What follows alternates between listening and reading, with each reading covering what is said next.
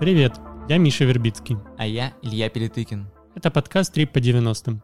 Он посвящен самому лихому десятилетию на Урале, когда на улицах постоянно звучала стрельба и повсюду продавались наркотики. Сегодня мы поговорим о студенческом митинге, который обсуждали по всей России и даже за ее пределами.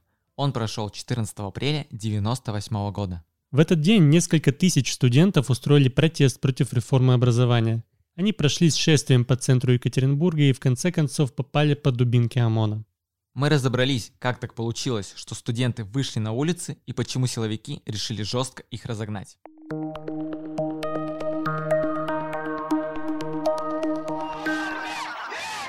Вы слышите, как кричит многотысячная толпа студентов. 14 апреля 1998 года она собралась у Дворца молодежи и выступила против реформы высшего образования. В этот день по всей стране прокатились студенческие бунты, но только в Екатеринбурге дело завершилось столкновением с милицией. Массовые протесты среди студентов были достаточно логичными. Ведь в 1998 году экономическая ситуация в России обострилась и была не очень впечатляющей.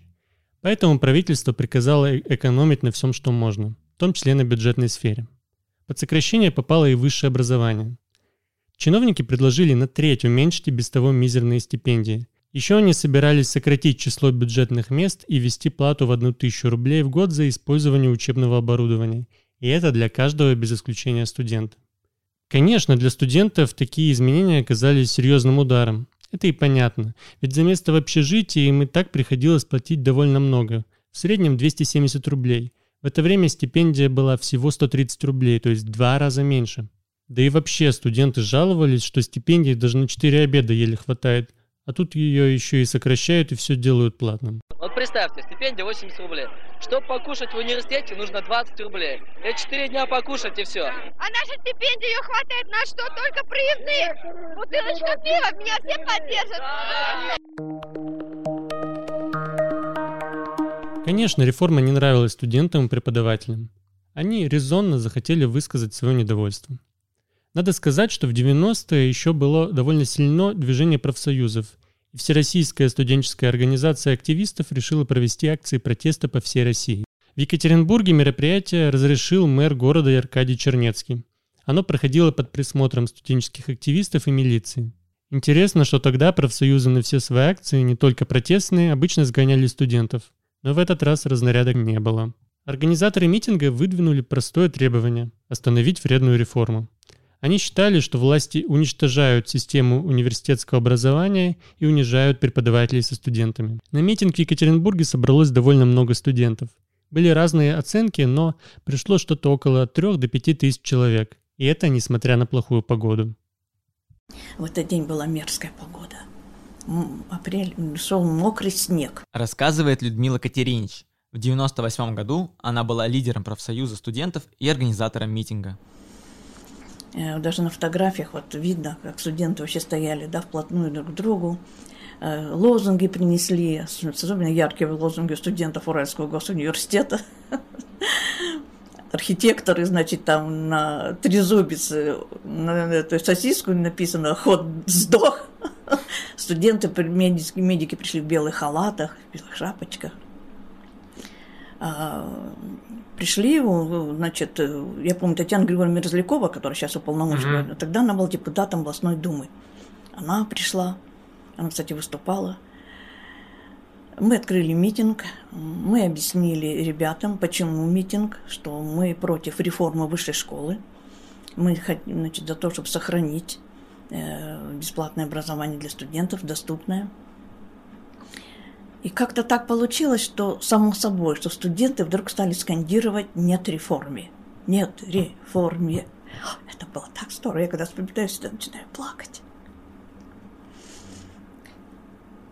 Они прям выходили, выстраивались в очередь прямо к микрофону. Мы всегда говорили, только ты, пожалуйста, представьте. Он говорит, ну, я студент юридического, да, тогда академии тогда еще была. Значит, да, ребята, вы понимаете, вот мы не должны допустить, да, мы должны сказать нет реформе, и все опять пять тысяч, знаете, в один голос. Нет реформе. Ну, никаких воинственных настроений не было, были довольно веселые настроения, и был такой азарт, и задор, и все там играли в 68 в каком-то смысле там. Рассказывает политолог Федор Крашенинников. В 98-м он был студентом философского факультета УРГУ. Ну, там большинство, конечно, просто за компанию, потому что тогда политизация была гораздо меньше, чем сейчас. Тогда политикой вообще люди не сильно интересовались. И даже те, кто осознанно пришли, они скорее пришли именно по социальным вопросам. А, и, так сказать, там не было, ну, то есть с компанией это неплохой вариант, повторюсь, это был социальный протест. Я был студентом, и моя мотивация была, что действительно стипендию хотелось бы побольше, ну и плюс я был политически активным студентом, и мне хотелось э, поучаствовать в этом, я с удовольствием поучаствовал.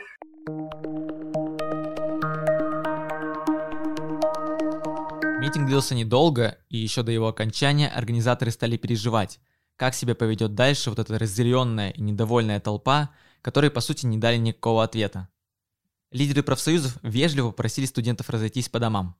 Но те, конечно же, не прислушались и просто выдвинулись прямо по проспекту Ленина в сторону мэрии. При этом толпа пошла прямо по проезжей части, потому что тротуары просто не вмещали такое количество людей. Да и студенты не особо хотели тесниться на обочине.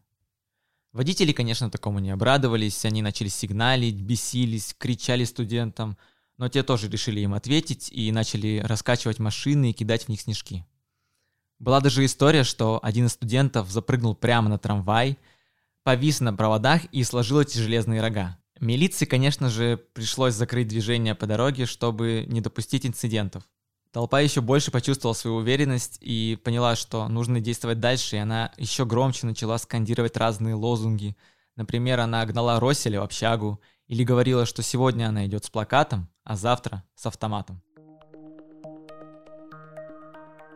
Подойдя к мэрии, студенты начали просить чиновников просто выйти и поговорить с ними. Ответа не последовало, и митингующие стали кидать в окна снежки. Доставалось милиционерам, которые просто стояли у входа. Силовики, конечно, не стали терпеть такого отношения к себе и начали задерживать студентов, которые казались им подозрительными. Например, это был парень с огромным рюкзаком. Обыскав его, оказалось, что внутри у него ничего опасного, только пиво и портвейн. Рюкзак опустошили, а студента отпустили. После этого начальник ГОРВД говорил, что многие студенты вообще-то не бастовать пришли, а просто отдохнуть. Я вот сегодня никакого нет выступающих, ни анализа, ничего не услышал, что нет. Нет реформы, нет реформы. На мой взгляд, кроме того, что реформа и, и там предполагается какое-то платное обучение, многие вообще не в курсе точно. Для многих, по-моему, это просто, ну, как бы оттяжка, так сказать.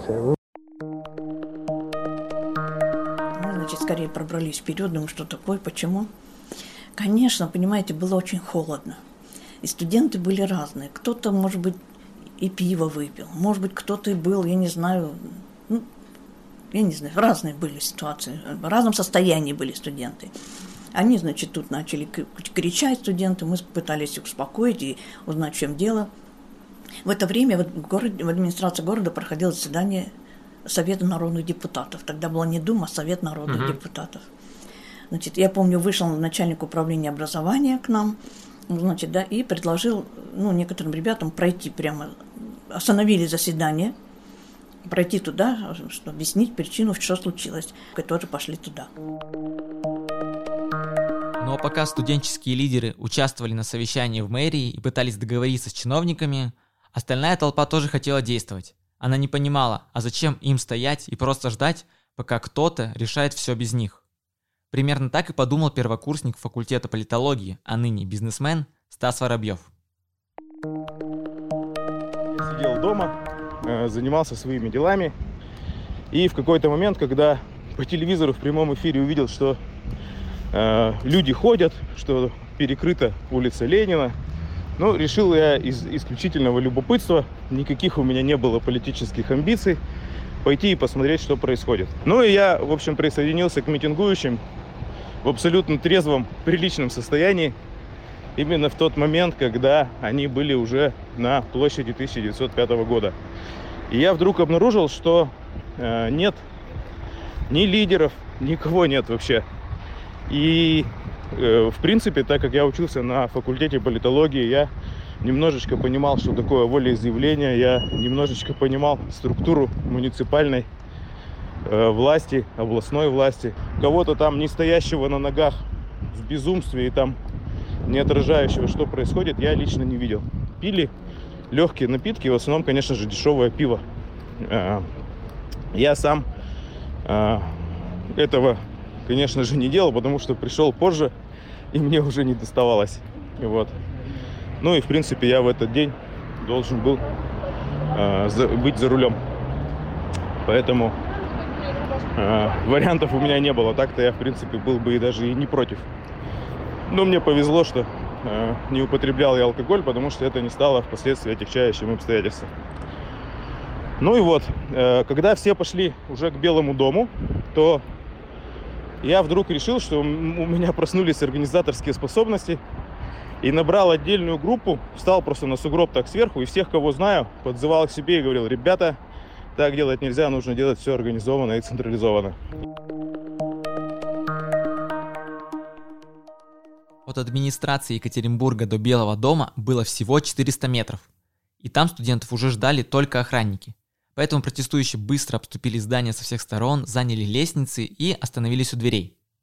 Вскоре появились милиционеры. Они кричали и просили толпу просто разойтись по домам. Но, конечно же, никто не слушался. Студенты требовали чиновников выйти и просто поговорить с ними, выслушать их мнение. Стихийный лидер протеста Стас Воробьев даже сумел докричаться до начальника ОВД Овчинникова. Ну и э, в какой-то момент получился, получилась такая ситуация, что раз у меня была более организованная колонна, я был трезв, то у нас с ним случился в толпе диалог, после которого он сказал, ну раз ты что-то понимаешь, вот тебе мегафон, этот громкоговоритель, на и успокаивай студентов, давай будем с тобой договариваться, потому что нужно, чтобы хотя бы кто-то представлял толпу. Ну и так у меня в руке оказался громкоговоритель, я представился, э, попросил подойти к себе по два представителя от каждого вуза, кто не боится. Подошли люди, оказалось не так много желающих себя афишировать. Э, и все, и набралась группа, человек 13-15 смелых людей. Представителям протестующих студентов разрешили пройти внутрь Белого дома. Все вместе они отправились на встречу с кем-нибудь из власти. В здании активисты встретили Анатолия Гайду. Тогда он был заместителем председателя правительства. Минутой ранее чиновник увидел из своего окна внезапный митинг и решил спуститься вниз, чтобы все увидеть своими глазами. К удивлению студентов, Гайда от них не сбежал и пригласил в свой кабинет. Студентам принесли стулья, чтобы всем хватило места. Они сели. И потом зачитали текст резолюции, потребовав учесть ее при разработке реформы. Гайда вспоминал, что в том документе было много ошибок, выдумок и вообще он был достаточно несовершенен. Студентов пугали платными библиотеками и раздевалками, а также отменой льгот в общественном транспорте. А все было совсем не так, говорил Гайда. Гайда помог протестующим написать новый, более внятный и грамотный, по его мнению, документ. Тогда же бумагу выслали в Министерство образования. Студенты были довольны, посчитал чиновник. В то время как Гайда и студенты пили чай и переписывали резолюцию, к правительству подтянулись автобусы с ОМОНовцами и БТРы. Перед студентами выстроилось около 200 бойцов. Они всем видом показывали, что не собираются терпеть выходки студентов. Силовики продолжали кричать мегафон, мол, граждане, пора по домам, расходитесь. Казалось, что митинг скоро пойдет на спад и все само собой рассосется. Однако случайная история пошла по более драматичному сценарию. Кто-то бросил бутылку, ну, как потом сказали, что попало в кого-то из руководителей. Может быть, и отдал был приказ оттеснить студентов. И ОМОН пошел на студентов.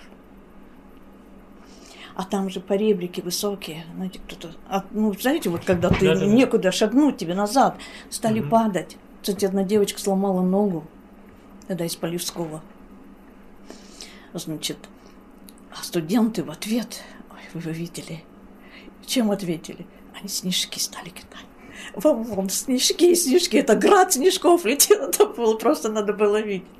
И в это время бежал руководитель ОМОНа и пытался их, видно было по, по артикуляции рта, что он нецензурными словами ругался на своих и остановить пытался. Но те, конечно, вошли. Силовики били дубинками по спинам, рукам и головам, скидывали щитами на землю. Началась полная неразбериха, протестующие падали друг на друга, образовывалась давка. В то же время милиционеры выхватывали из толпы самых активных студентов, попадались и случайные люди. Своеобразная битва продлилась несколько минут. Силовики думали, что они победили. а студенты считали, что они. Тем не менее, протестующие быстро разошлись. Всего тогда арестовали семерых человек.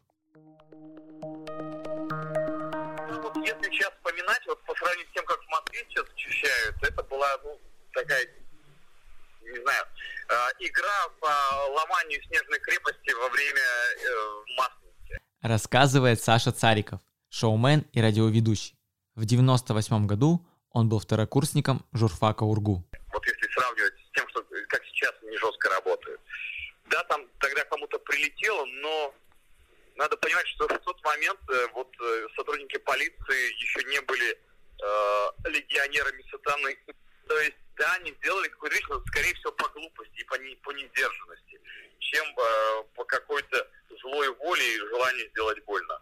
К тому же, насколько я помню, тогда изменялся и перед ударенными и начальник полиции, и тогда, в общем, были какие-то разборки, выяснения, кто это сделал, кто ударил. То есть преступник с той стороны был наказан. Сейчас мы слышим постоянно, что люди за э, потерю бойцом полицейских сил э, какой-то фрагмент микроскопического эмали зубной оказывается в тюрьме. А, сами сотрудники правоохранительных органов э, за насилие, удары в живот, ломание частей тела ни черта не получают даже взыскания. То есть тогда это, конечно, была скандальная история. Архивные кадры с места событий сохранились благодаря телекомпании «Четвертый канал». Это единственная СМИ, которая осталась протестующими после окончания митинга и доработала до конца акции. Ну и какие-то другие, не ОМОНовцы, не знаю, что это были за сотрудники, я думаю, что опера. Они в это время э, задерживали студентов, задерживали журналистов, отбирали, прямо силой отбирали у журналистов э, видеокассеты, в которых фиксировалось, как ОМОНовцы бьют студентов, прямо изымали, били, ну вот вплоть до того, что я видел, как э, дубинкой ударили в пах журналиста, он сзади, так снизу раз, он сложился, у него взяли из рук камеру, достали оттуда видеокассету и вернули обратно ему камеру. Ну хорошо, хоть камеру не разбили, дорогая вещь тогда была. Кадры четвертого канала показали даже на международном телевидении. На следующий день Свердловский профсоюз студентов, который организовал митинг, пришли сотни телеграмм. Все выражали поддержку протестующим студентам и возмущались действиями силовиков. Тогда же организаторы митинга провели пресс-конференцию. На нее в том числе пришел руководитель ОМОНа. Он извинился за действия своих подчиненных, но уточнил, что действия полиции были адекватными, ибо почему студенты могут кидать силовиков бутылки, они их бить палками разве не могут? После акции протеста студенты решили не обострять. Тем более за ними пришли, начались допросы. Стаса Воробьева признали лидером протестного движения. На него завели две статьи, обвинив в организации массовых беспорядков и хулиганстве. Студент отделался подпиской о невыезде, виновным себя так и не признал. А вот на следующий день или через день начались задержания, опросы, допросы, и в том числе меня, потому что когда меня вот это был апрель, а последний раз я ходил в прокуратуру где-то в августе.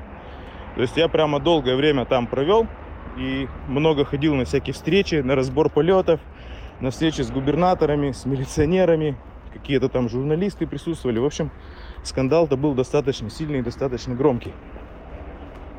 А, санкции были следующие. Это было две, э, две статьи Уголовного кодекса, 212 и 213 соответственно, хулиганка и организация массовых беспорядков. Но э, благодаря заступничеству вузовской элиты, да, ну, ректоров вузов, в принципе, дело, если так можно выразиться в интервью, то замяли. Хотя, в принципе, инкриминировали, там предъявлялось обвинение. И, ну, как-то потом в результате решили, что это... Потому что студенты начали э, активно сопротивляться, активно быть недовольными, ну и как-то власть решила, что надо конфликт не обострять. Ну и благополучно все это сошло на нет. Конечно, силовики обращали внимание не только на Воробьева. Например, под раздачу попал и политолог Федор Крашенинников. Но я знаю, что приходили и по мою душу тоже в университет к ректору, то есть пришли ФСБшники к ректору, сказали, у нас вот есть дела на ваших студентов, это покойный ректор Третьяков, А он им сказал, что у него тоже есть дела на своих студентов, и у него к нам никаких вопросов нет. То есть я никаких репрессий не подвергался, никаким репрессиям э, в университете. Вообще в университете никакой даже работы э, с нами не велось. В УПИ там ректор Набойченко выступил с какой-то омерзительной речью, назвал студентов там мартышечками, а в УРГУ ничего подобного не было. Угу. То есть мы жили в абсолютной атмосфере свободы, и даже нам в голову не приходила мысль, что в нашем университете нас кто-то может там преследовать и там увольнять, и отчислять за участие в митинге. Мы гордились этим и не скрывали, что участвовали. Мы ходили все на допросы, давали показания, но мы договорились говорить, что никого не видели, никого не встречали. Так и говорили. В всяком случае, я так говорил. После арестов товарища студенты не на шутку разозлились. Они хотели защитить сверстников, вызволить их из СИЗО. Самые бесстрашные были готовы кидать коктейли Молотова в здание правительства. Но о возможных беспорядках быстро узнали власти и силовики. Поэтому задержанных предусмотрительно решили отпустить, чтобы не нагнетать. Преподаватели вузов, кстати, не сдали студентов и даже встали на их защиту.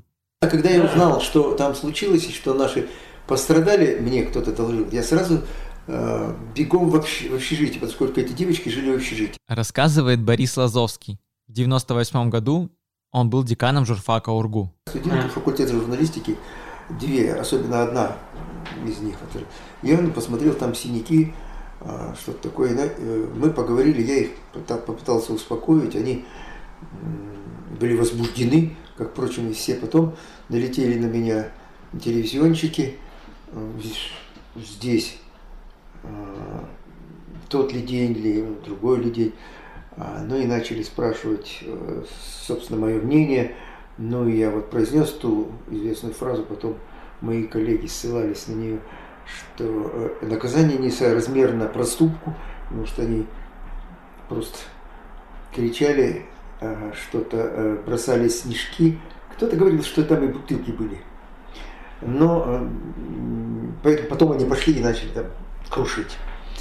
Вот это моя была точка зрения. И потом долго это все обсуждалось в университете. Никаких разборов, полетов, ни никаких наказаний, в всяком случае, с моей стороны не было. После митинга чиновники признались, что были неправы, отправились по университетам и даже извинялись перед студентами. Они говорили, что больше не нужно митинговать и что образовательную реформу уж точно не примут. Тогда же вузы посетил и губернатор Свердловской области Эдуард Россель. Студенты задавали ему каверзные вопросы, например, спрашивали, готов ли он идти в отставку.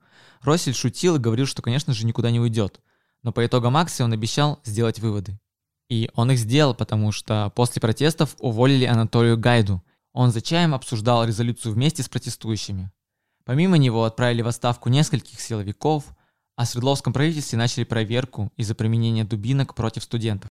Но, конечно же, главным итогом акции было то, что реформу, против которой протестовали студенты, так и не приняли. Я все-таки считаю, что это было реальным проявлением гражданского общества, и может быть не самым корректным и не самым успешным, но по результату вот эти все изменения, они прошли лет на 10 позже. Это дало, я думаю, нескольким десяткам тысяч человек получить высшее образование без денег. Поэтому я, э, ну, я бы сказал, что я не жалею о том, что я в этом участвовал. Даже, может быть, некоторую такую ностальгическую гордость испытываю. Студенческие акции протеста проходили в Екатеринбурге и в 2000-х. Например, тогда студенты выступали против повышения стоимости проезда в общественном транспорте. Но в этот раз милиция тщательно подготовилась и не допустила повторения событий 98 года.